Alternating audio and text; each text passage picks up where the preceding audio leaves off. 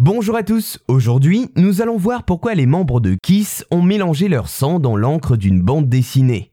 Vous connaissez peut-être au moins de nom le groupe américain de hard rock nommé Kiss. Connu pour des titres comme I Was Made for Loving You, avec plus de 150 millions de disques vendus dans le monde, le groupe est également célèbre pour le maquillage et les costumes très caractéristiques de ses membres. Mais les Kiss se sont également révélés être de très bons vendeurs de produits dérivés, commercialisant à leur effigie des figurines, des jeux de société, des jeux de cartes et des jeux vidéo qui ont fini par envahir le marché mondial. Et aujourd'hui, nous nous intéressons à un type de produit dérivé particulier développé par le groupe de hard rock, la bande dessinée. Et oui, toujours dans cette logique de publicité qui se révèle être très rentable pour le groupe, ce dernier conclut un partenariat avec la société Marvel Comics en 1977. Marvel Comics, ou plus simplement Marvel, c'est une société américaine d'édition connue internationalement pour ses super-héros développés notamment par Stan Lee comme Spider-Man ou encore Captain America. En 1977, donc, Kiss et Marvel s'associent pour créer une bande dessinée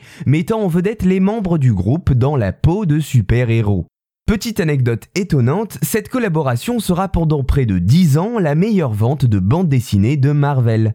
Mais alors, quelle est cette histoire de sang mélangé avec de l'encre? Eh bien, pour promouvoir la sortie de la première bande dessinée nommée Super Special Kiss, les membres du groupe se sont prêtés à une sorte d'événement promotionnel un petit peu particulier pour stimuler les ventes de la première édition. Gene Simmons lui-même, bassiste de Kiss, se rappelle, je le cite, alors que le projet de la bande dessinée Kiss avançait, quelqu'un a eu l'idée de mettre du vrai sang dans l'encre.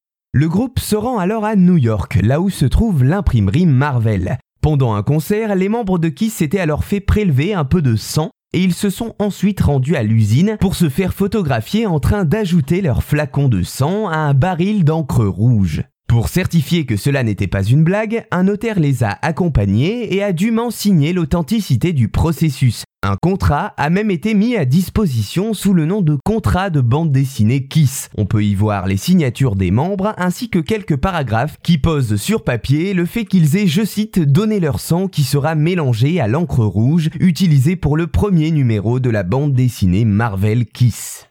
Une rumeur ultérieure dira que l'imprimeur aurait mélangé le fameux baril d'encre par inattention qui se serait au final retrouvé dans un tirage du magazine Sports Illustrated à la place. Mais cela n'a jamais été confirmé. Quoi qu'il en soit, peut-être que vous-même avez pu tenir dans vos mains une bande dessinée contenant dans les nuances de rouge un peu de sang d'un des membres du groupe de hard rock Kiss.